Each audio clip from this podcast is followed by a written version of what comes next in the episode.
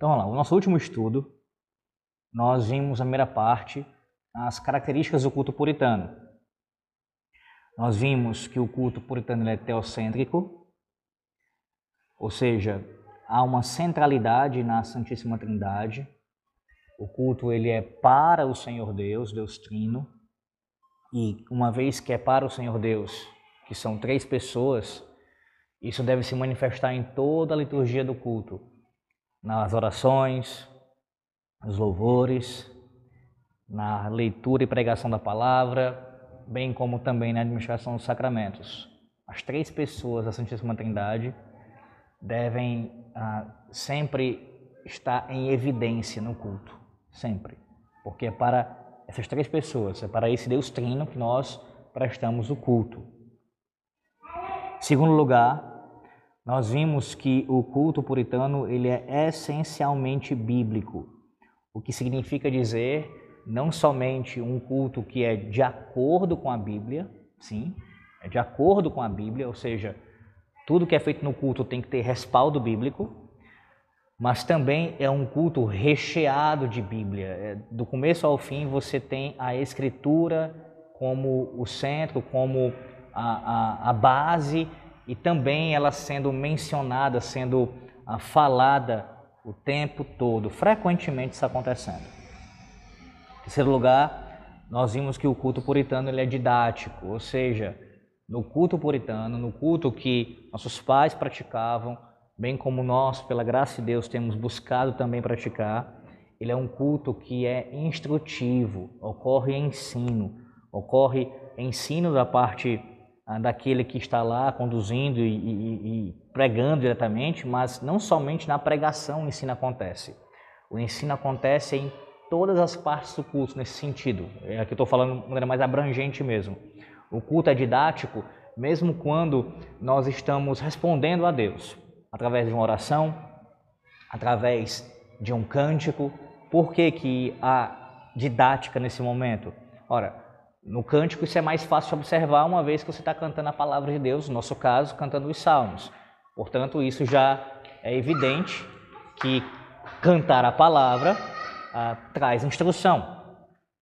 Na oração também, porque a oração ela é feita conforme a palavra e uma vez que ela é feita conforme a palavra, o seu conteúdo vai ser escriturístico também e as partes da oração que seguem a palavra de Deus são didáticas. Na oração ocorre ah, elementos da oração, né, suas características, adoração a Deus, nós adoramos a Deus quando oramos, a é, petição, perdão, a confissão de pecados na oração, ou seja, você é instruído que quando você deve orar a Deus, você deve confessar os seus pecados, e aí a resposta do Senhor pela sua palavra é o perdão de pecados, né? Na oração, a ação de graças, ou seja, você vai agradecer a Deus. Na oração há as petições presentes. Então, tudo isso são características da oração que são didáticas. Você ouve um oficial orando, e aí eu estou falando, partindo do pressuposto que esse oficial está orando conforme a palavra de Deus. Nos elementos que constituem aquela oração, você é instruído à medida que a ouve. De tal maneira, meus irmãos, que ah, deve ser assim, tá? Se você disser assim, Alex, ah, nem sempre é. Se não é, não está seguindo o padrão. Mas deveria ser assim sempre. Como? Os irmãos, de forma geral, na igreja, especialmente os mais novos na fé, começando pelas crianças, que são os filhos da aliança, iniciando o discipulado na, na, na vida cristã, e os novos convertidos, mas também, de forma geral, os demais, devem aprender também quando ouvirem a oração no culto solene. Você tem dificuldades de saber como orar? Claro que você vai, vai buscar isso na palavra de Deus, lendo a palavra de Deus, é, inúmeras orações registradas aqui. Você vê os servos do Senhor orando. Claro que o exemplo maior é Cristo, mas você também tem outros exemplos de oração na Bíblia que você deve orar esses, é, ver esses modelos e aprender com eles como orar. Mas além disso, e também ouvindo um ministro pregando, ensinando sobre oração, você também aprende a orar ouvindo seus irmãos em Cristo. Irmãos estes que oram também em conformidade com a revelação bíblica. Portanto, quando você escuta um ministro orando, por exemplo, ou um presbítero orando no culto solene, esse homem que está orando conforme a palavra de Deus, você vai aprender também a se colocar dessa mesma maneira diante do Senhor em oração. Percebe como é didático? Em quarto lugar, vimos também na, na, no último estudo que o culto puritano ele é congregacional, o que significa dizer, também de forma resumida aqui, que ah, toda a igreja participa, toda a igreja está envolvida no culto bíblico da nova aliança. E por que é importante a gente frisar isso? Porque no culto da antiga aliança, você tem muitas diferenças. Entenda, não, não é que essencialmente eh, era diferente. Lembre-se que, e a gente está vendo sobre isso, vamos voltar em breve, se Deus quiser. Na verdade, depois desse estudo já é para nós voltarmos para a teologia do pacto. Nós temos aprendido que o pacto, a sua substância é a mesma, a sua essência é a mesma. Portanto, o culto da antiga aliança, ele é igual ao culto da nova aliança no que diz respeito à sua essência, à sua, à sua substância.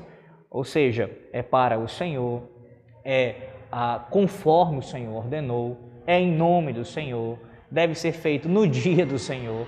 Tudo isso você tem a essência do culto da antiga aliança é a mesma do, do da nova aliança é o mesmo da antiga aliança. Claro que há distinções. E dentre essas distinções que você observa de uma aliança para outra, de uma administração do pacto para outra, é a, a forma agora como a congregação ela é muito mais a, ativa no culto da nova aliança. Ela é muito mais participativa no culto da nova aliança.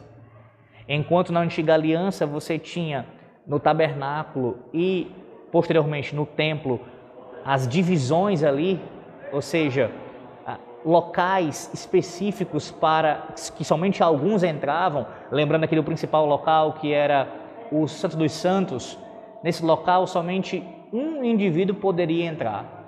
E nem era todos os dias e nem era várias vezes ao longo do ano, mas num momento específico esse homem, o sumo sacerdote, entrava no Santo dos Santos. Então, essa é uma grande diferença já, que você observa isso em vários momentos na Bíblia, mas especialmente na carta aos Hebreus.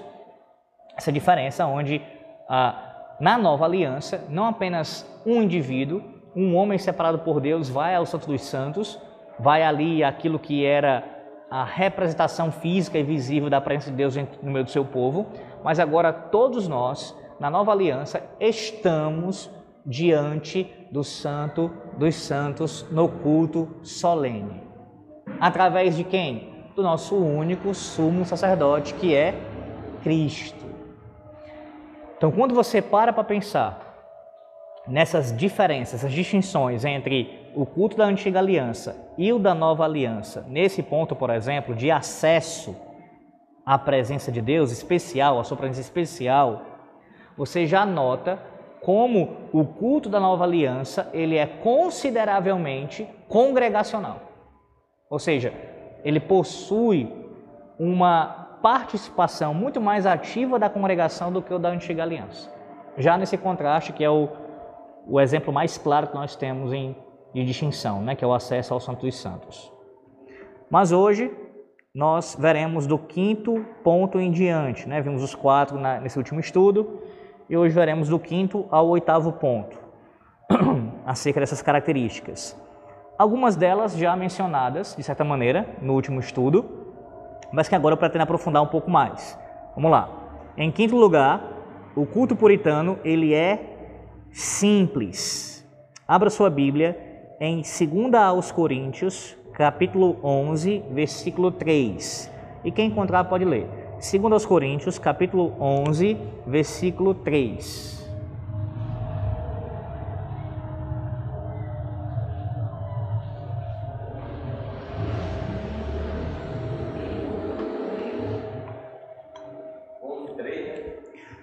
Capítulo 11, versículo 3.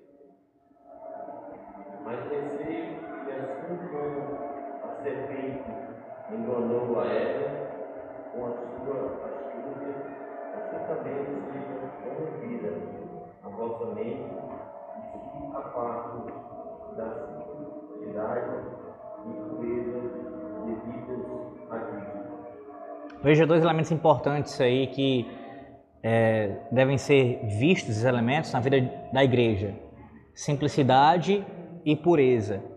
Simplicidade e pureza. Isso deve ser visto na nossa vida, de forma geral, claro, mas sem sombra de dúvida também na nossa comunhão, na comunhão dos santos. E o ápice dessa comunhão, lembre-se, é o culto solene. Os puritanos eles se envolveram com todo o coração para retirar a corrupção do culto da igreja e retornar à simplicidade e pureza do evangelho. Há um autor bastante conhecido de um livro chamado Santos do Mundo, o Raiken, que escreve o seguinte: diz assim: Se procurarmos um princípio que unifique as várias facetas dos cultos públicos dos puritanos, a ideia de simplicidade será suficiente dado o contexto da extravagância católico-anglicana no culto público. Toda a força do culto puritano era em direção à eliminação da confusão e a enfocar o essencial, que para eles resumia-se no ideal de edificação. A simplicidade, a simplicidade, do culto puritano, meus irmãos, ela pode ser vista, ah, antes de tudo, em seus templos. E aqui é algo importante a ser salientado. Se você observar, o romanismo ele, ele tem uma ênfase uh, exagerada naquilo que é visível e externo, de tal forma que você consegue enxergar isso em seus locais de culto, onde eles se reúnem para supostamente adorar a Deus. Sim, ali há elementos que em si não deveriam estar, como por exemplo, imagens da Santíssima Trindade, que em qualquer circunstância, não apenas num templo católico, mas em qualquer lugar de feito de qualquer forma, seja por uma escultura ou pintura, não deveria existir, porque é quebra do segundo mandamento. Mas também há elementos que são puramente extravagantes, extravagância mesmo, querendo demonstrar. Eu não estou dizendo com isso que faz logo a observação aqui, que não haja a arquitetura produzida no período medieval, especialmente, que não possua beleza e que não deveria ter o seu lugar, o seu local e a sua ocasião. O que eu estou focando aqui é a questão dos templos católicos, a sua arquitetura, dando essa ênfase tão grande naquilo que é externo, na pompa, naquilo que é ritualístico, que é visto nos templos e na própria condução da liturgia deles. Os anglicanos também, eles mantiveram isso. A igreja da Inglaterra, quando rompe com a igreja de Roma, isso acontece no século XVI, século XVI. O que aconteceu? Ah, o rei Henrique VIII, vou resumir a história, tá? Um, algum dia a gente pode detalhar isso melhor. O rei Henrique VIII, à época rei da Inglaterra, ele entrou numa controvérsia com o Papa devido ao, ao seu desejo de se divorciar e casar-se novamente.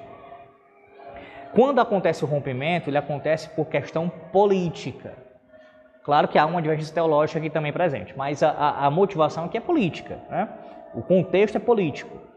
E aí o rei Henrique VIII ele rompe com a igreja de Roma no século XVI, mas o seu interesse não é por fazer uma reforma, promover uma reforma na igreja da Inglaterra e sim porque o Papa não aprovou a ele quanto àquela, àquele assunto.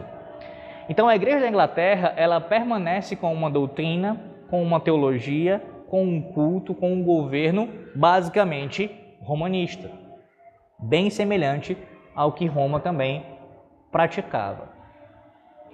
Pois bem, os puritanos, nesse contexto da Inglaterra, eles se levantam em oposição a essas coisas, dentre elas a essa ênfase naquilo que é externo, nessa, nessa verdadeira adoração mesmo, parte de alguns, aquilo que é visível, aquilo que é material, e eles demonstram essa oposição de várias formas, dentre elas com relação também aos seus templos, aos seus locais de culto. Eles costumavam chamar os seus locais de culto de casas de reunião. Ali os puritanos se reuniam para adorar a Deus.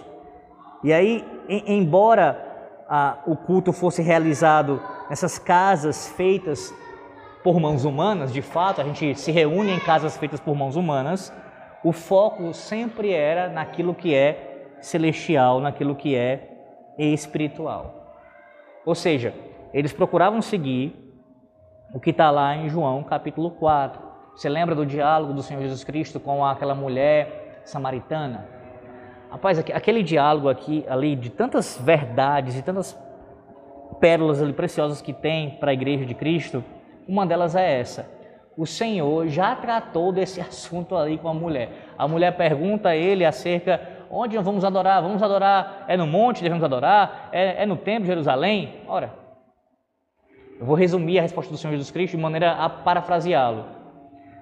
Jesus deixa claro para ela que, em, eu estou parafraseando, tá? Isso não está no texto com essas palavras. Eu já preguei nesse texto, é, está gravado né, na, na, na, no canal. Pronto, os irmãos depois podem lá, João capítulo 4. Preguei em duas partes, do versículo 1 ao 18, do 18, 19 ao 30. Você pode depois ver lá a explicação um pouco mais, mais detalhes. Bem, o Senhor Jesus Cristo ele mostra que, de fato, a adoração a Deus no período da antiga aliança, que ainda estava em vigor ali, né, era no templo em Jerusalém. Deus havia ordenado isso. Entenda, não foi uma criação meramente humana, judaica. Ah, nós vamos aqui fazer o tabernáculo no deserto, depois vamos criar um templo aqui nessa terra. Não, foi tudo ordem de Deus. O próprio Deus fez isso. E um dia eu espero fazer isso com os irmãos, né, dar um estudo sobre isso de forma detalhada. Há um teólogo que faz isso de maneira primorosa, que é o Greg Bill. Ele, ele apresenta essa ideia de maneira bem detalhada.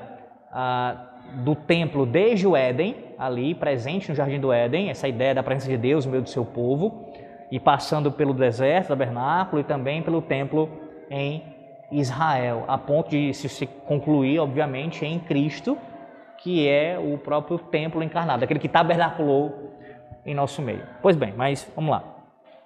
Essa ideia está presente em toda a revelação bíblica do templo e é uma ordem do próprio Deus. Então os homens não inventaram, vamos fazer uma casa aqui para Deus da nossa cabeça. Não.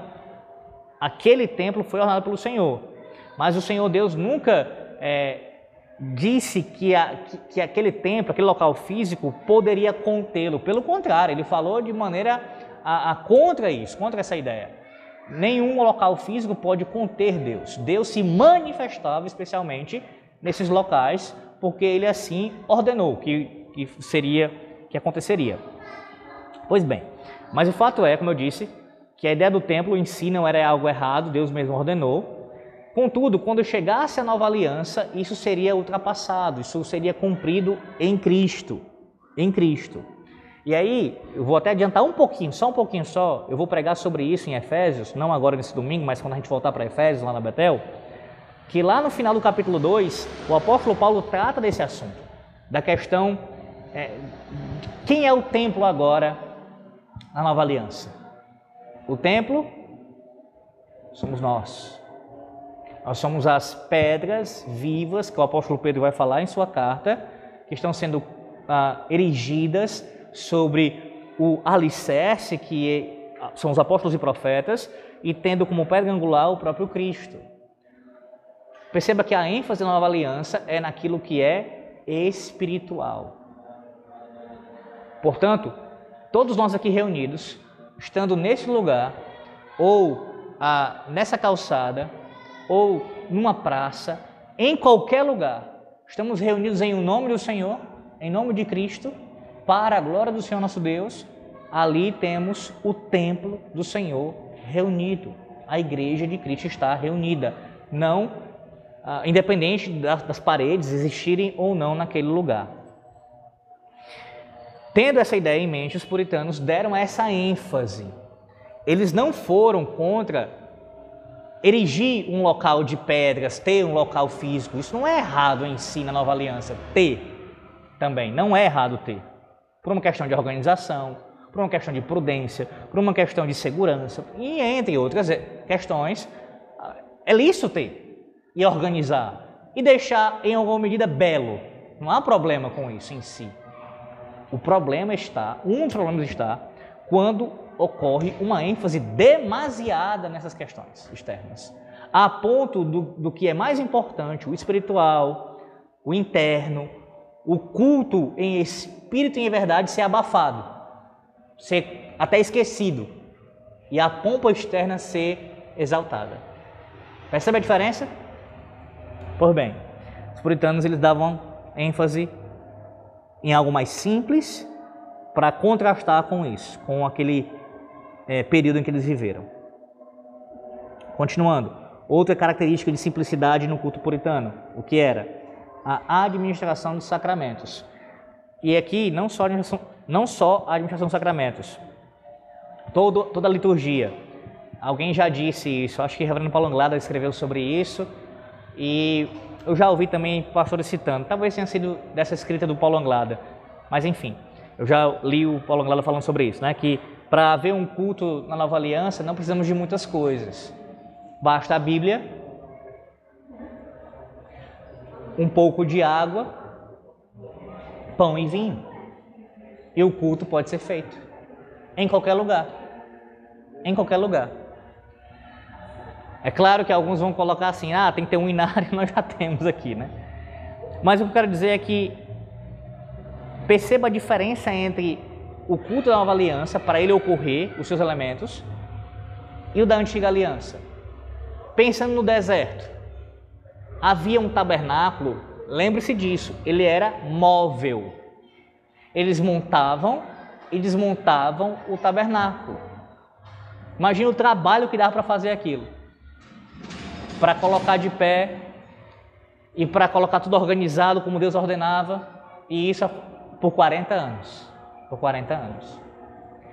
Depois o templo, tudo bem, foi construído, mas cada parte do templo ali, ah, no seu devido lugar e sendo é, é, devidamente cuidada e mantida. E o culto tinha que acontecer daquela maneira, com todos aqueles detalhes, aqueles mínimos detalhes. Você pega isso e eu digo mais uma vez, compare com o culto da nova aliança. O culto da antiga aliança, falando do templo aqui apenas agora, qualquer um que fosse prestar culto a Deus, estou falando do culto público, o culto ordenado por Deus, o culto, o culto solene, deveria se dirigir até onde? Até Jerusalém. Ir até Jerusalém. Tanto é que ah, você tem os chamados salmos de romagem. Vocês conhecem os salmos de romagem, né? São os salmos de peregrinação. Eles cantavam, o povo cantava esses salmos indo para Jerusalém, em caminho para Jerusalém, que todo judeu deveria ir a Jerusalém pelo menos três vezes ao ano, para as três festas principais do calendário litúrgico da antiga aliança. Porque o culto acontecia num lugar específico, numa cidade específica, num templo específico. Veja a diferença com a nova aliança. Em qualquer lugar, não de qualquer forma, não de qualquer modo, como Deus ordenou, mas em qualquer lugar e com muito menos elementos, muito mais enxuto, muito mais simples. Eu não vou entrar no mérito se é lícito ou não. Mas à luz do Novo Testamento, você consegue ver, por exemplo, para um culto acontecer, a minha per... presta atenção na minha pergunta para um culto acontecer, para ele existir e ele ser legítimo, ser aprovado por Deus, é necessário existir bancos na igreja? Cadeiras, ventiladores, púlpito, luz, energia elétrica, eu digo. Isso é só pode existir o culto se tiver isso. Só vai ser legítimo se tiver isso. Instrumentos musicais, Nada disso é essencial ao culto. Nada disso. O culto pode acontecer e é legítimo acontecer basicamente com a Bíblia na mão e com os elementos visíveis que Deus deu para os sacramentos serem administrados: água, pão e vinho. E aí você tem um culto acontecendo com aprovação divina. Então você tem sim uma simplicidade muito maior Alguém pode dizer o seguinte: ah, seria esse o argumento, né? Ah, Alex, mas isso é para o conforto, isso é para uma melhor organização. Aí é, outra, é, um, é um argumento de uma outra natureza, perceba a diferença. Você pode dizer que é para uma melhor organização, para um melhor conforto, para uma melhor segurança. Blá, blá, blá. Eu estou falando se é essencial o culto existir com essas coisas. Como era na antiga aliança. Na antiga aliança, ah, se não tem um animal para sacrificar, você vai fazer o quê? Tem que sacrificar conforme Deus ordenou, o animal direitinho, no local que Deus ordenou, pelo sacerdote, não pode ser, ah, não, a gente, não, tem que ter, tem que ter. No caso de uma aliança, não. O que tem que ter são bem menos coisas, bem menos coisas. E aí, como eu disse, pode ser visto em todos os elementos, né? na questão dos salmos, enfim. Ó, uma das maneiras de se falar dos puritanos, vocês sabem que o termo puritano ele já é um termo intencionalmente jocoso, é uma intenção de ofender mesmo, para querer. É um apelido maldoso, essa, é, essa foi a ideia né, no seu tempo. E um dos ataques que faziam os puritanos era dizer que o culto deles era um culto nu. O culto puritano é um culto nu, é um culto despido. E esse ataque vinha, vinha obviamente, é, de papistas e de anglicanos, que tinham um culto muito bem vestido, né? Literalmente falando. Os sacerdotes, eu não vou, entrar, não vou aprofundar isso hoje, tá? Mas bem por cima aqui. Os sacerdotes católicos, até hoje, e os anglicanos também, eles usam a roupas, vestes clericais. São vestes específicas que têm a ver com a liturgia que eles estão conduzindo. De tal forma que o ministro deve seguir o calendário da igreja. Então tem um significado religioso. Quando você vê, por exemplo, um anglicano, estou falando de alguém que procura seguir fielmente as diretrizes da igreja anglicana, até porque a igreja anglicana hoje em dia você tem muita coisa é, pior lá dentro do que eu estou falando aqui. Por exemplo, hoje você tem mulheres sendo ordenadas em igrejas anglicanas, você tem, enfim, tem muita coisa liberalismo. É, é difícil você encontrar hoje um anglicano, é, assim, uma referência boa, né? Ortodoxia no meio anglicano. Mas enfim. Ah, mas falando da questão do anglicano que está procurando seguir ali fielmente o seu calendário litúrgico. Em cada época, na Páscoa, no Natal ou em outros períodos também, ele vai usar uma, uma indumentária, uma veste que esteja relacionada com aquela festividade. Assim são os padres, assim é o próprio Papa. Ele vai estar de acordo com o que o calendário ele prescreve. E assim, aí você, os puritanos, você, eu quero dizer o seguinte, você vê a, o quanto disso tem influência em nossa igreja aqui. Estou falando da IPB. A IPB. Que historicamente é uma igreja reformada, digo, de herança reformada, mas que na prática ela destoa é, em, várias, em, várias, em, várias, em várias questões, em várias partes, e uma delas é essa. Há pastores em nossa cidade que fazem a mesma coisa. Se você abrir o canal da igreja dele e ver no período da Páscoa e do Natal, você vai ver usando uma veste com cores e estolas e ali todos os aparatos que estão relacionados à festa que ele está ali celebrando. Então é o culto da Páscoa, o culto do Natal, os dois principais do ano, né?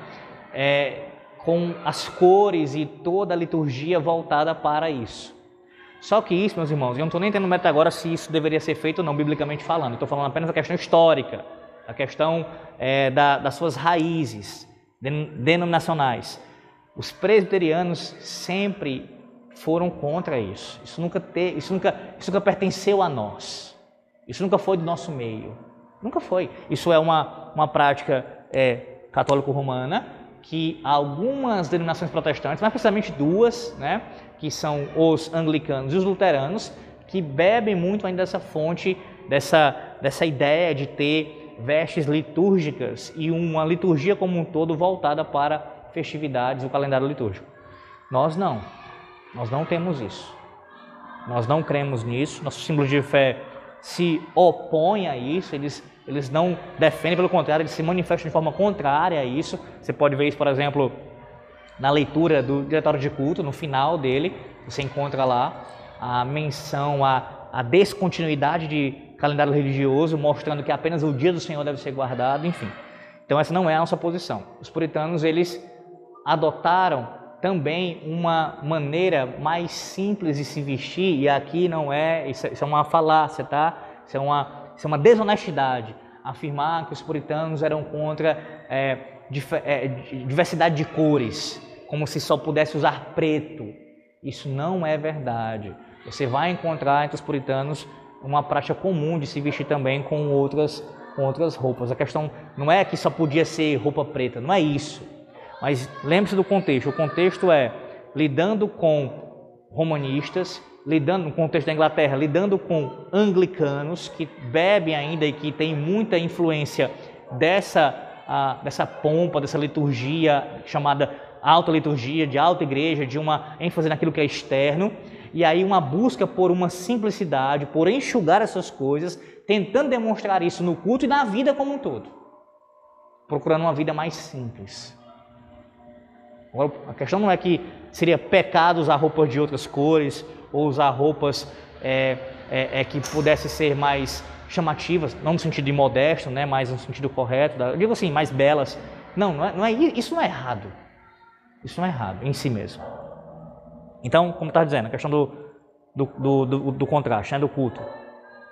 Ah, eu, eu não quero entrar muito nisso, como eu disse, mas eu vou mencionar porque talvez seja na, na cabeça de vocês. É provável que esteja. Então, vou, vou só levantar essa questão. Né?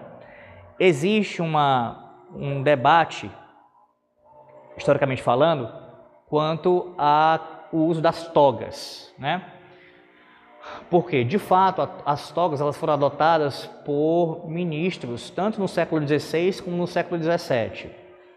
Então, tem reformador que usou, como tem também ah, puritanos que usaram togas. E aí eu quero que você entenda a diferença. A toga é simplesmente aquela veste preta que cobre o ministro, sem nenhum tipo de adereço a mais. A estola é aquela faixa que se coloca aqui por cima da toga. Aquela faixa que se coloca aqui por cima da toga. Que tem vários, várias cores, cada um com seus significados. A toga é simplesmente aquela veste preta que você vê, por exemplo, um juiz usando, um desembargador usando. Ou então, mais para o nosso contexto, né? o pastor Denou utiliza a toga com alguma frequência. É aquela veste preta. É aquilo, limpa ali, mais nenhum adereço a mais, nada nada. Pronto. Então muitos usaram no passado. E eles usaram, esses que usaram, eles fizeram isso com qual intuito?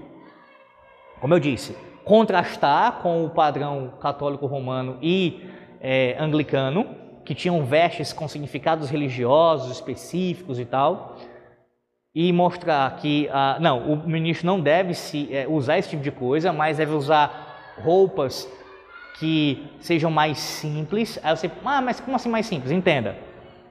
Simplicidade em que sentido? Sendo pretas e cobrindo o ministro como um todo, a intenção era tirar o foco do pastor, do pregador. Até há autores que escrevem usando essa, essa linguagem, dizendo assim: ah, quando você olhasse para o ministro no púlpito, você veria apenas as suas mãos e o seu rosto. E todo aquele preto ali, por cima dele, ele não seria visto, não seria focado nele, enquanto há pastores que, mesmo que não usem vestes clericais, fazem questão de usar ternos e gravatas altamente chamativos, que fazem a ponto de atrair a atenção do público de uma maneira a tirar do principal que é a pregação da palavra. Pois bem, então essa era uma da, da, das atenções. Outra questão também, a, a toga ela era usada já por eles no contexto da universidade. Então não era uma, uma veste que era que era incomum a eles. Ah, vou adotar essa veste aqui agora do nada. Eram professores de universidade, muitos deles. Davam aulas no contexto acadêmico e era a roupa do contexto acadêmico. Então isso já era comum a eles e tinha esse significado de algo atrelado ao ensino. Eles ensinavam os seus alunos, abrindo ali os seus livros diante deles trazendo conhecimento a eles. Semelhantemente, seriam o que fariam na igreja, abrindo a palavra de Deus e ensinando ao povo. Então, essa, essa, esse significado, tá? Não, entenda, não um significado teológico, ah, tem que ser porque a Bíblia. Não, não, não. Mas por conta de um contexto cultural, eu uso essa veste nesse contexto e ensinar na academia e vou usar essa veste também, que já é comum a mim, na igreja, para ah, buscar essa ideia de contraste, de simplicidade contraste com eles e simplicidade é, no meio do culto solene. Por que eu disse que há uma controvérsia? Não há uma controvérsia quanto a se isso aconteceu. Isso aconteceu. A controvérsia que existe no meio reformado é se deve continuar usando. Isso é outro ponto. Se ainda os pastores hoje em dia deveriam adotar a toga. Por quê? Porque há quem, def... há quem argumente que em nosso contexto não deveria ser mais praticado, porque em nosso contexto receberia ou recebe já uma ideia de paramento litúrgico, de uma, de uma, uma espécie de veste clerical, uma diferença muito acentuada com a congregação. Né? Há quem vá por esse caminho entenda que deveria se adotar uma veste, ah, ainda que seja distinta, no sentido de ser ah, de acordo com a solenidade do culto, mas ao mesmo tempo que não fosse tão distinta assim, tão, tão, tão, tão longe assim da congregação como um todo. Passando aquela ideia de muita distância entre o clero e a membresia. Então há esse debate quanto à continuidade da, da, da veste, tá? Mas eu quero que você entenda que historicamente isso foi adotado, isso foi feito e tem esse contexto. Não era com o intuito de ser uma veste litúrgica, originalmente falando. Ok? E ainda assim se buscava essa ideia de simplicidade. Sexto lugar, o culto puritano ele é uniforme. Uniforme. A uniformidade no culto mantida pelos puritanos, ela estava relacionada especialmente com a unidade do espírito e com a visão deles de igreja como católica ou universal.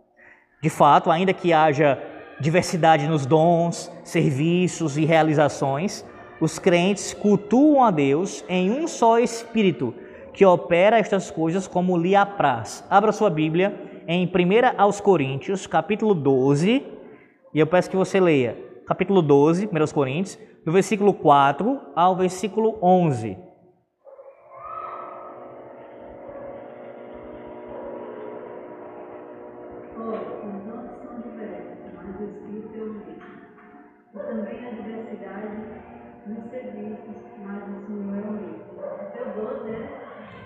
Do 4 até o 11. E mas mesmo Deus é. A manifestação do Espírito é concedida a cada um a um um a um é dado, mediante o Espírito, a palavra da sabedoria. A mesmo Espírito, a palavra do. A o mesmo Espírito, a fé e a outra o mesmo espírito do homem de curar, e a outra operações de milagre, e outra profecia, e outra discernimento, e etc. Há uma variedade de luz, e a outra capacidade para interpretar, mas um só, é o mesmo espírito que realiza todas essas coisas, distribuindo tanto e abraço, cada um de sua luz. Até o 11. Até o 11, foi? É. Pronto. Esse texto, meus irmãos, que fala da diversidade dos dons e do corpo de Cristo, a gente tem que entender o seguinte: de fato, há diferenças em nosso meio, diferenças não apenas no sentido de é, entre nós, como Deus nos fez, como Deus nos criou, mas também relacionadas a, a, aos, às funções que exercemos, aos dons que nós recebemos de Deus, tudo isso há diversidade sim. Contudo, isso não deve ser motivo, jamais será, na verdade é um argumento uh, falacioso dizer isso, motivo para diferenças tão grandes entre nós na prática de algumas coisas, dentre elas o culto solene. Deixa-me ser mais, mais claro. Alguns argumentam assim: ah, você não pode querer dizer que tal igreja, todas as igrejas têm que ser iguais no seu culto, porque há dons diferentes, há pessoas com ah, estilos diferentes, há jeitos diferentes, há, há culturas diferentes e as melodias das músicas, por exemplo, podem ser diferentes, de tal forma que você possa manifestar no culto uma, a sua cultura, a sua diversidade, como acontece na África. Não é essa história, né? Eu ouvi isso muitas vezes, é isso a minha fé. Quando eu via aqueles cultos africanos, eu ficava assim bem impressionado, né, no contexto, mas eu, eu entendia, quer dizer, achava que entendia, né? Não, é a cultura deles. Eles dançam, eles pulam, eles correm, eles têm todos os movimentos lá, músicas mais animadas. É estranho, mesmo eu num contexto pentecostal, mas era estranho a mim, mas eu dá para entender o que está acontecendo, é por conta disso. E meus irmãos, quando você começa a estudar a teologia do culto, você vai ver que não, isso não é autorizado pelo Senhor Deus. Porque o culto não é regido pela cultura de, um, de uma cidade, de uma nação, como na verdade a vida de um cristão não é regida pela cultura local dele. Há elementos na cultura que nós podemos participar e nos envolvermos, sem sombra de dúvida. Que são lícitos a gente participar. Não há problema. Não, é que toda a cultura tem que ser rejeitada, tem que ser abandonada por nós. Ah, aqui na minha cultura tem um alimento que eu não posso comer. Ah, tem isso aqui que eu não posso fazer. Tem um tipo de festividade que eu não posso participar. Depende. Depende do que você está falando. Não é tudo que é jogado no lixo, não é isso.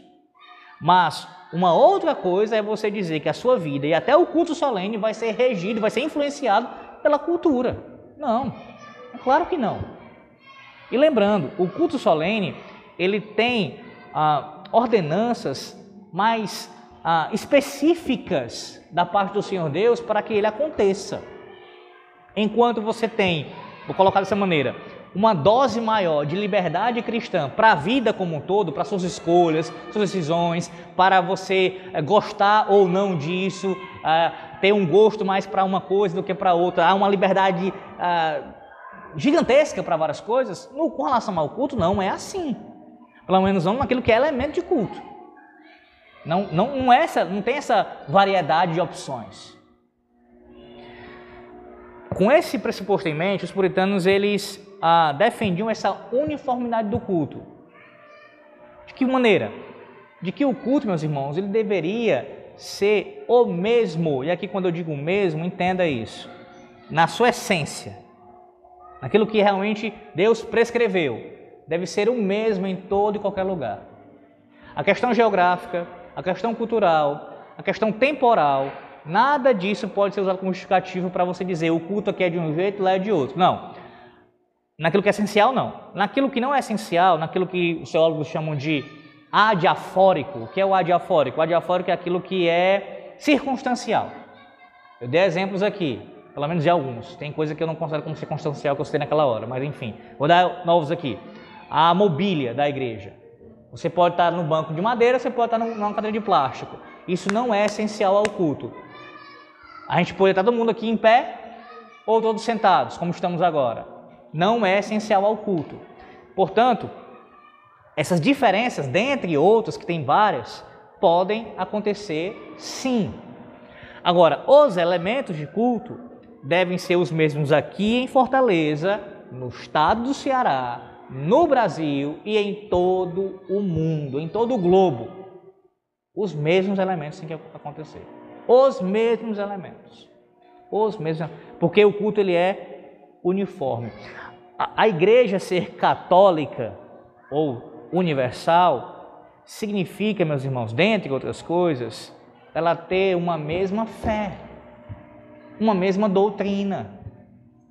Então, não, essa diversidade não é salutar, essa diversidade não é boa, essa diversidade não é ordenada por Deus, essa diversidade que é defendida, ela é pecaminosa.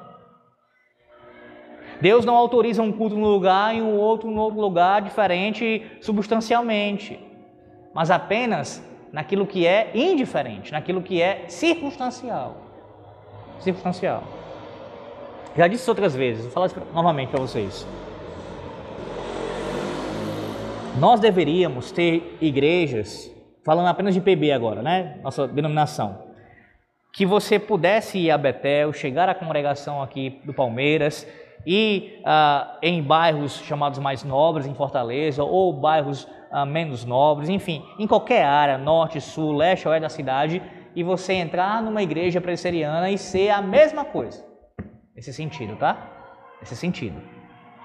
Claro que haverá diferenças lá, há questões locais ali envolvidas, há questões que são específicas daquela comunidade, todavia, quando você olhar para a liturgia, quando você ouvir, quando você presenciar, quando você estiver ali adorando, você vai ver em essência as mesmas coisas acontecendo. As mesmas coisas. Aí se levantam aqueles, né, para dizer assim: ah, isso é engessar o culto, é deixar ele engessado. Deixe-me derrubar logo esse argumento com uma coisa. Ah, um, um primeiro ponto logo para derrubar isso, né? Ah, os puritanos, quando falavam de uniformidade, de um culto único, da, com o mesmo padrão, seguindo a mesma substância, a mesma essência, isso não significa dizer que todo culto, em, em todos, todas as igrejas, ele vai ser igual em tudo acontecendo. Por exemplo, a, a leitura bíblica, ela deve acontecer. Ela deve acontecer, a leitura bíblica. Ler o texto bíblico publicamente é um elemento de culto. A Bíblia tem que ser lida, o Antigo e o Novo Testamento. Os puritanos recomendavam que fosse li, fossem lidos um capítulo do Antigo e um capítulo do Novo em sequência. Essa era a orientação. Mas numa igreja que um capítulo não é lido inteiro, do Antigo e do Novo, mas uma perícope menor, um texto do Antigo e um texto novo é lido, eles estão em desacordo essencial com essa outra igreja? Não. Por quê? Porque o Antigo e o Novo Testamento ainda estão sendo lidos. O elemento de culto está sendo praticado. O Antigo e o Novo está sendo lido, ainda que não seja o capítulo inteiro. Perceba que há espaço para diferença, para diversidade, naquilo que não é essencial. Há uma orientação para se ler todo, mas pode uh, uma igreja não ler inteiro aquele capítulo naquele culto. Mas se ela lê o antigo, ela lê o novo no culto, isso ocorreu, ela cumpre sim o que Deus ordena, porque a Bíblia está sendo lida no Antigo e Novo Testamento. Ah, deixa eu dar um outro exemplo. Nas orações, você vai para o diretório de culto e as sessões que falam da oração, tanto tem a oração antes do, do sermão ser pregado, como a oração após o sermão ser pregado. E ali eles dão várias orientações também do pelo que se deve orar. Mas não de maneira engessada. E aí você, isso aqui vai abrir a sua mente, assim eu espero. Quando eles escrevem os padrões de Westminster, aqui estou falando dos nossos documentos, confissão, os catecismos, a diretória de culto, o diretório de culto, a forma de governo, a intenção original do, da, da Assembleia de Westminster não era, pelo menos o objetivo inicial, não era escrever tais documentos. Qual é o contexto histórico? Eles estão buscando reformular o Loki. Não, não é o irmão do Thor lá da Marvel. LOC, guarde essa, essa sigla, tá? Tem aqui, né? LOC. Essa siglazinha aqui, ó.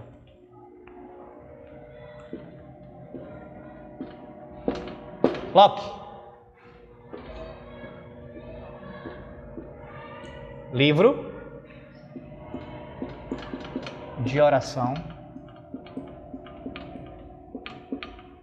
comum. Isso aqui é o Locke. O Locke era o documento dos anglicanos, quer dizer, um deles, né? Ah, perdão, perdão, perdão, perdão, estou me confundindo com alguma coisa aqui. Eles iam reformular isso daqui. O Locke também estava em vista, tá? O Locke também estava em vista. Mas eles, a intenção original era, era reformular os. Exatamente, 42 artigos. 42 artigos. Mas isso aqui eu vou comentar também sobre isso aqui. Que depois passaram a ser 39 artigos. Até hoje, esse é um dos documentos da Igreja Anglicana, os 39 artigos de fé deles. Então, eles se reúnem para reformular os 39 artigos. Quando eu falei do Locke, é porque me veio logo à mente isso, devido a estar tá falando da oração. Por quê? O Locke, o livro de oração comum, era o livro de liturgia dos anglicanos. E nele, se você vê há detalhes, há especificidades que a Bíblia não trata, assim, colocando de forma rigorosa, impondo isso à igreja. Os ministros tinham que seguir detalhadamente aquele manual de oração para isso, para aquilo, de forma rigorosa, detalhada. Isso um Locke, certo? Só recapitulando. Eles se reúnem na Assembleia de Westminster, na Abadia de Westminster, para reformular os 39 artigos, e aí eles se deparam com, essa, com a realidade de que não seria suficiente, não apenas uma reformulação nos 39 artigos seria necessária, mas escrever novos documentos mais abrangentes e mais profundos. Tanto é que eles vão lá e escrevem a confissão, os catecismos e assim por diante. Então, se reúnem para isso. E o pano de fundo? Havia a prática, né, a, a ordem da igreja anglicana para se ler esse livro de oração comum, de seguir essa liturgia do livro de oração comum. Como eu disse, com relação ao diretório de culto. Quando eles vão falar no diretório de culto acerca de oração, você percebe como eles são ah, abrangentes com relação às orientações. Eles orientam sim a orar pelo rei, a orar pela nação, a orar. São várias coisas que são orientadas pelo que você deve orar, pelo que o ministro deve orar no culto solene. No caso, toda a igreja juntamente com o ministro. Mas isso não é engessado. Não é que o ministro tem que todo culto, antes do sermão, orar por isso, isso, isso e isso. E depois do sermão orar por isso, isso, isso e isso. Se ele não orar, ele não estará cumprindo a ordem de Deus. Se ele não orar, ele estará ah, quebrando o princípio regulador do culto. Não, não é isso. Mas são orientações. Se o ministro orou em conformidade com a palavra de Deus, se as orações foram feitas como Deus ordena, ele cumpre sim. Então você percebe aqui que não é engessado. Ah, mas e os salmos? Ora, os salmos deveriam ser cantados. Pode para pensar um segundo sobre isso. Se você tivesse um inário nas suas mãos, não pense agora no saltério. Um inário nas suas mãos, que possui 150 cânticos. 150 cânticos ali. Quantos dias do Senhor o ano tem? Quantos dias do Senhor o ano tem? 52. Se você tem 150 cânticos, você tem quase que a possibilidade de ter três cânticos diferentes todo dia do Senhor. Claro que tem que arredondar isso daí porque são 52, né? Eu quero dizer que você pode passar 50 domingos sem repetir um salmo sendo cantado. Alex, mas a gente não tem todos metrificados. Alex, não tem a melodia de todos ainda. Alex, essa letra tem que ser melhor ajeitada. Aí é outra história. Eu estou falando desse ponto aqui. O ponto é alegar estar engessado. Alegar a não há diversidade. Alegar que a coisa é estática. É, vai contra a natureza da, da realidade. 150, onde em 50 domingos você pode cantar Três por domingo, imagino que fosse assim, tá? É só uma ideia. Você não repete. Ora, Deus, que é o autor dos salmos, foi ele quem compôs, né? Ainda que Davi tenha sido o autor da sua maioria, humanamente falando, mas quem deu a Davi, quem colocou na sua pena, quem colocou na sua boca, foi o Espírito Santo de Deus. Deus é rico em sabedoria, em beleza, como é que ele entrega a sua igreja? Ainda que você entenda que não deve ser só os 150. Mas como é que ele vai entregar a sua igreja? Algo que é pobre, que não tem diversidade, que não tem uma gama de, de abrangência de coisas. Ora, os salmos são chamados, por Calvino, por exemplo, de a anatomia da alma humana.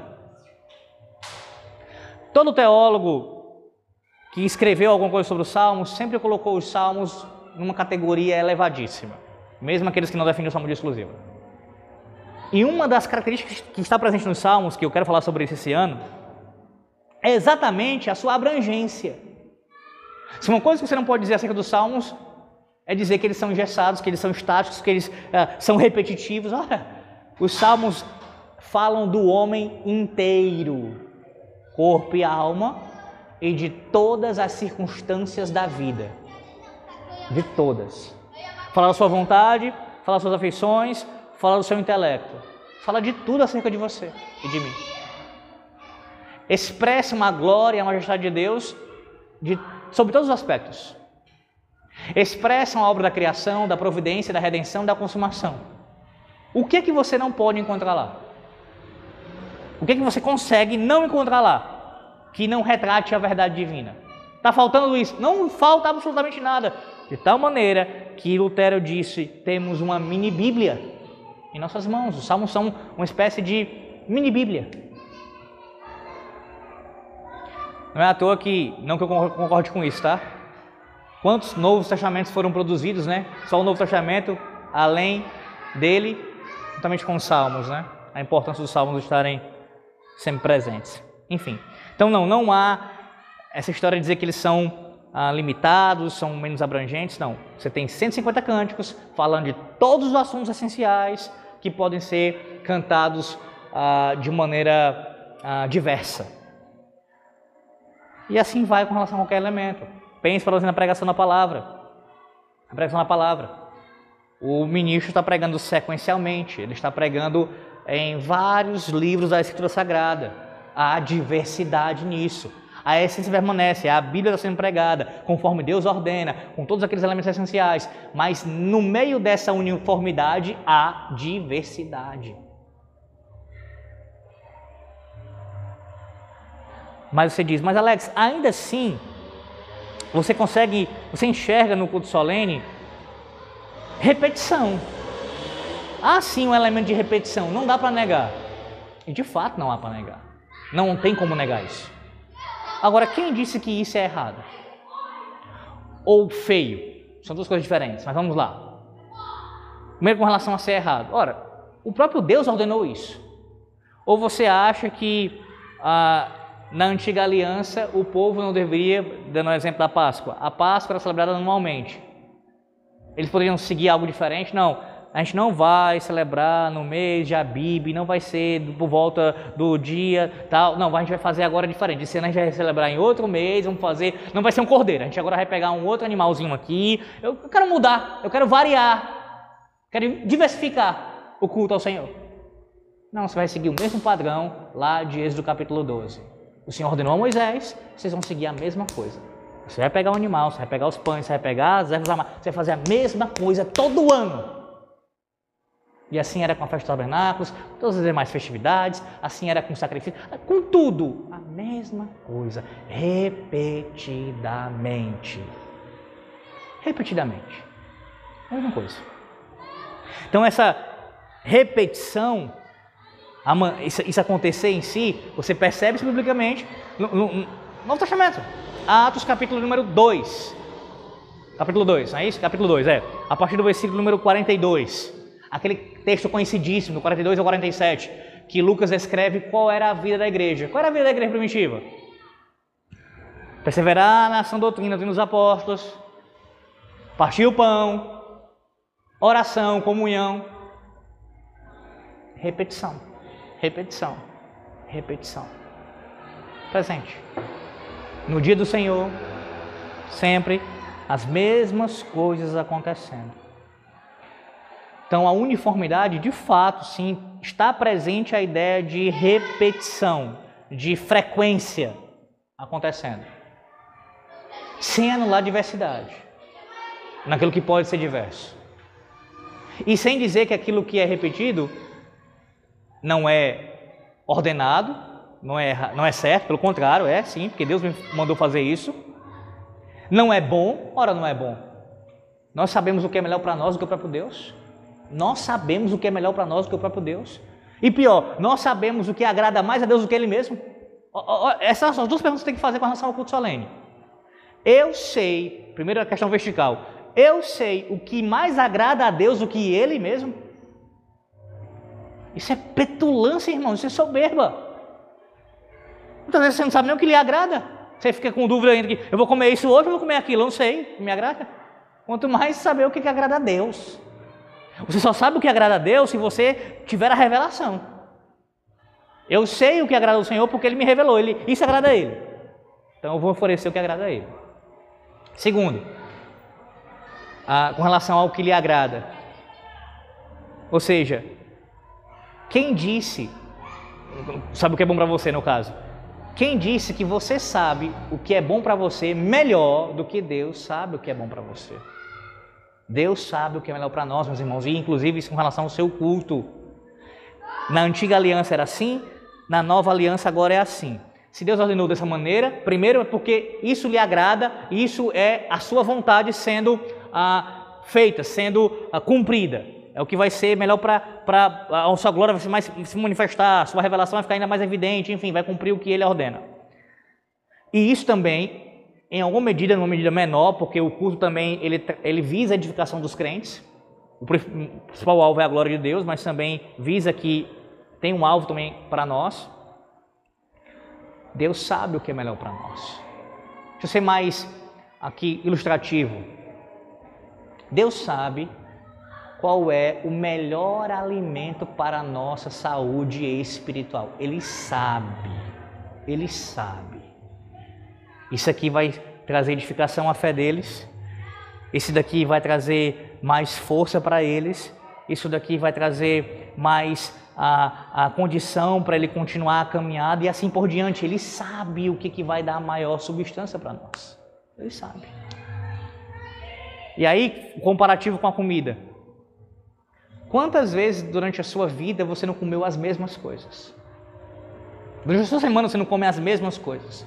Pelo menos alguns alimentos que você considera como essencial, comida e bebida, falando disso, para você ter uma vida minimamente saudável. Por quê? Ora, porque isso vai ser bom para mim, essa repetição. E além da questão do, do disso, né, fala também da questão do, do, do, belo e do feio. Quem diz que a repetição é algo, é algo feio? Ora, você não vê beleza, por exemplo, aqui pensando, né, em quantas coisas da criação de Deus elas se repetem. Ou você vai dizer que, que, é, que é feio o pôr do sol e o nascer do sol. Todo dia a mesma coisa, todo dia a mesma coisa, todo dia a mesma coisa. Que coisa horrorosa. Né? Que coisa horrorosa. Quão feia é essa imagem. Repetida, repetida, cansativa, né? Não é. Não é com nada da criação do Senhor Deus, não é? O que é com o seu culto? Bem, uniformidade, né? Vamos para o próximo. A gente tem pouco tempo aqui para encerrar, mas preciso encerrar hoje, que eu tenho que voltar para as doutrinas para o pacto, né? Vamos lá.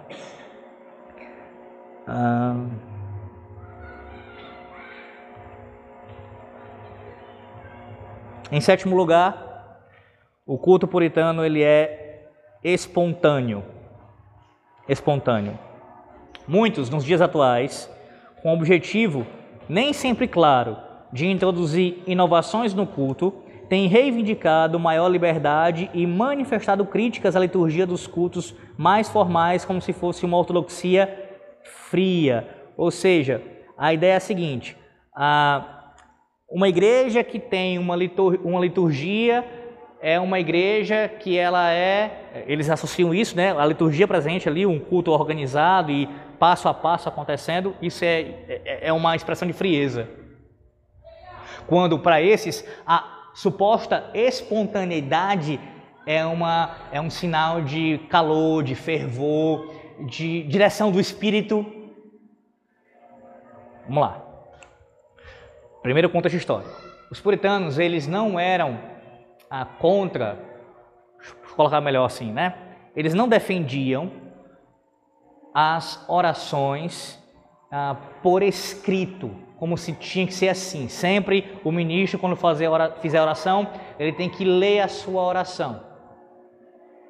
Há quem defenda isso na história da igreja. Quem defenda que uma oração no culto solene, ela só pode ser feita de maneira escrita.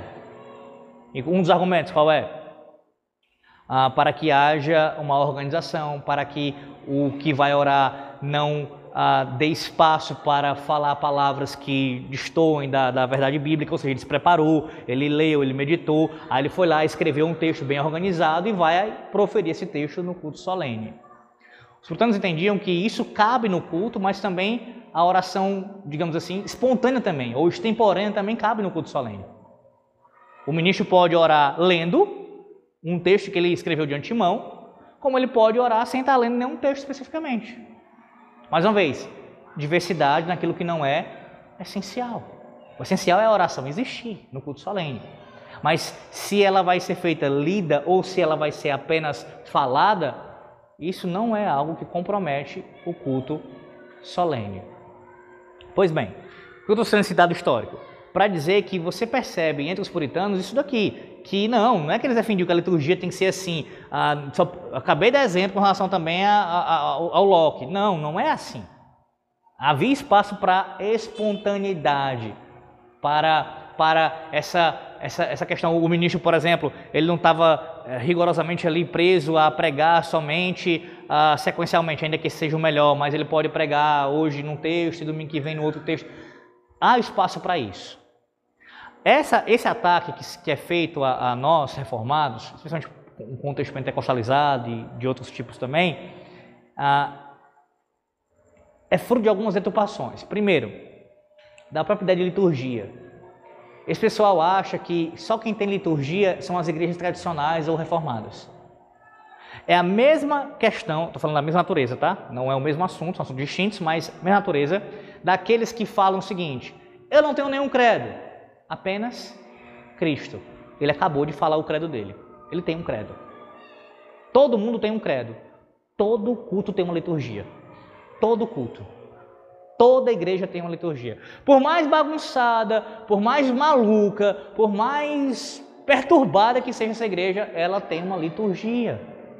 A liturgia aqui é só cantar, cantar, cantar, cantar, cantar até a pessoa cair e desmaiar. É isso.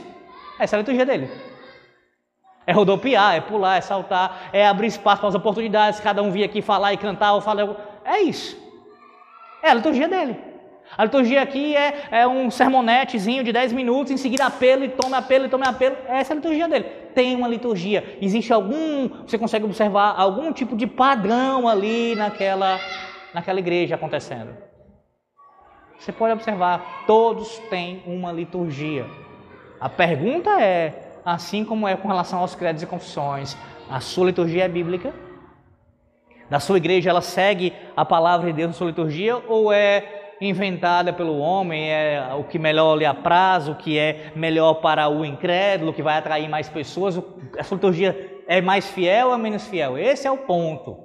Mas que você tem, você tem uma liturgia. Existe um passo a passo, existe um caminho a percorrer, existe algum tipo de, de organização mínima que você que o pastor daquela igreja, sei lá o que que tem ali à frente, é, tenta imprimir, tenta colocar isso naquela igreja. Tem, irmãos. Tem. Então, o primeiro, primeiro motivo aqui, você tem uma distorção do que é liturgia. Não entendendo que eles mesmos têm uma. Segundo, que ah, quem disse que ter uma liturgia no padrão que nós temos, por exemplo, os puritanos tinham também, é uma liturgia, ah, que, essa, essa liturgia em si ela é fria, ela é morta. Eu concordo se você falar isso, que de fato há igrejas que, mesmo tendo uma liturgia como a dos puritanos, bem fiel à palavra de Deus, pode sim ser uma liturgia que esteja ah, não, não, não esteja sendo tão viva como deveria ser na sua maneira de praticar, de executar o culto solene. Sim, isso pode acontecer. Pode acontecer. Mesmo que a teoria esteja sendo bem fiel, na prática a execução não está sendo fiel como deveria. Vou dar um exemplo. O pastor pode estar tá, ah, pregando um texto bíblico de uma maneira a se assemelhar a um padre falando, por exemplo. E aqui, os que ouviram meu sermão no domingo passado, pela manhã, devem lembrar disso. Eu não, retrasado, quer dizer, eu não estou dizendo que o pregador deve falar no mesmo tom o tempo todo, ou só, não é isso. Mas um sermão, ele tem algumas, muitas características. Dentre elas, ah, é necessário que haja sim elevação da voz, é necessário que haja uma postura de falar com mais vigor, com paixão, ah, enfim, tem alguns elementos. Então, entenda, o pastor pode estar fazendo isso ainda assim não ser algo verdadeiro, sincero, pode não estar expressando vida, ele pode estar morto ali dos pecados, aquele ministro ainda. Eu não estou dizendo que uma coisa está necessariamente lado da outra. O que eu estou dizendo é que uma liturgia, mesmo sendo fiel em sua teoria, ela pode, na sua execução, não estar sendo tão fiel.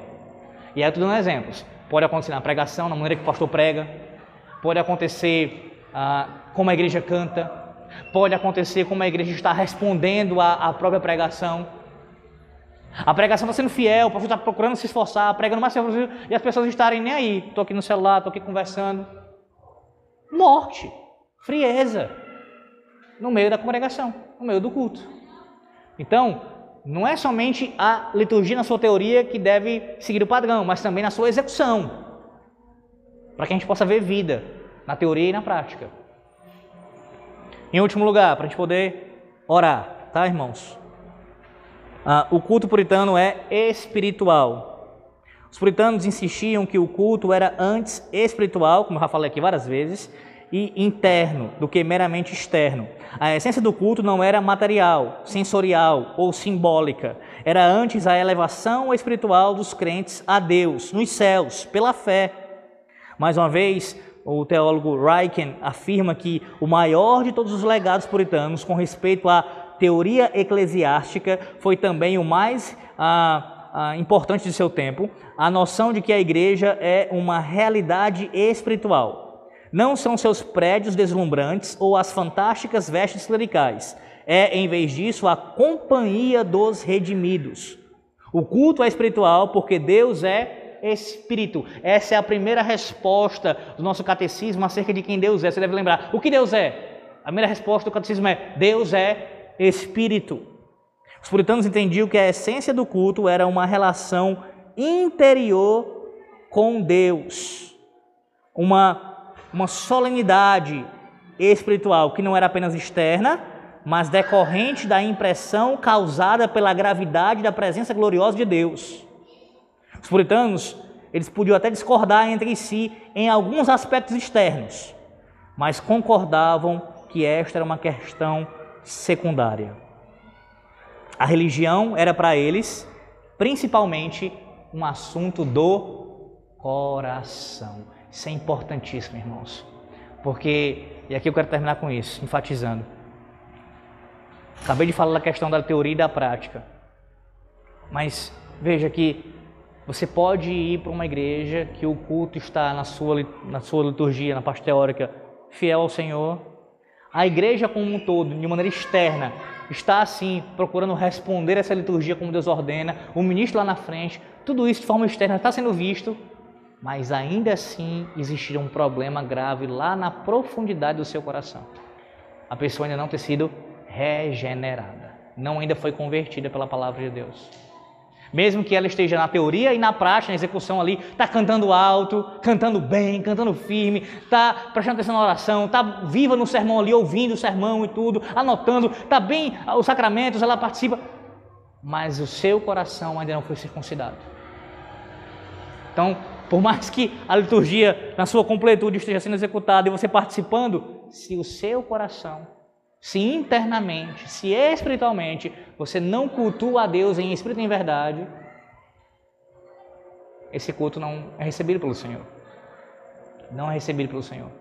Não existe a mediação de Cristo. Sem a mediação de Cristo, nenhum culto, seja ele público ou individual, familiar, pode ser recebido pelo Senhor.